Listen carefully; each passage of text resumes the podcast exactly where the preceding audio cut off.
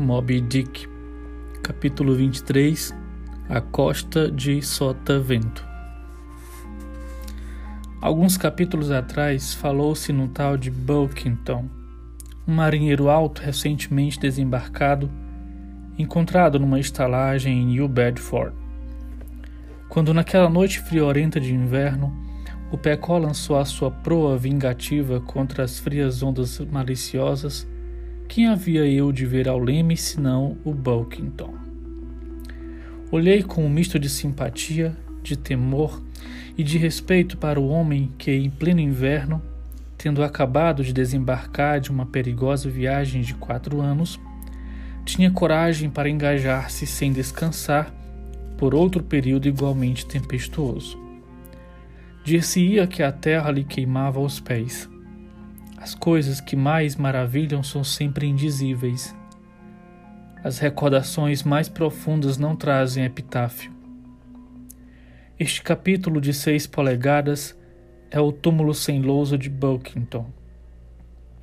Basta dizer que acontecia com ele o mesmo que acontece com o navio lastimavelmente impelido pela tempestade para a costa de Sotavento.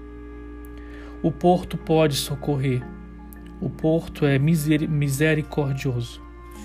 Há nele segurança, conforto, lareira, ceia, lençóis aquecidos, amigos, tudo o que é agradável à nossa condição moral.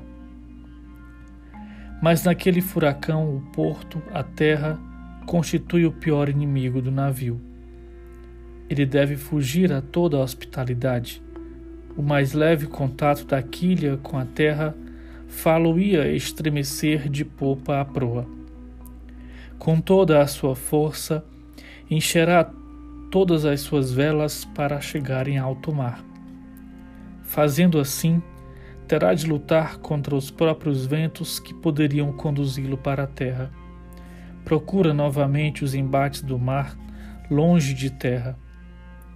Para encontrar refúgio, precisa abandonar-se ao perigo e o único seu amigo é o seu mais acerbo inimigo.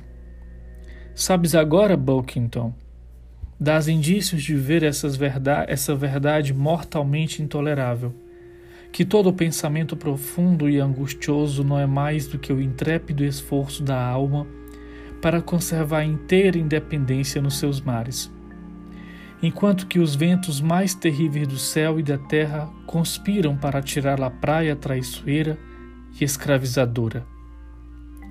Porém, como é apenas fora da terra que se encontra a mais elevada verdade, nesse sem limites e indefinido como Deus, sempre é melhor parecer em tal infinito lulante do que buscar encalhar ingloriosamente a sota vento ainda mesmo que aí houvesse segurança, porque assim seríamos como os vermes que se arrastam covardemente na terra.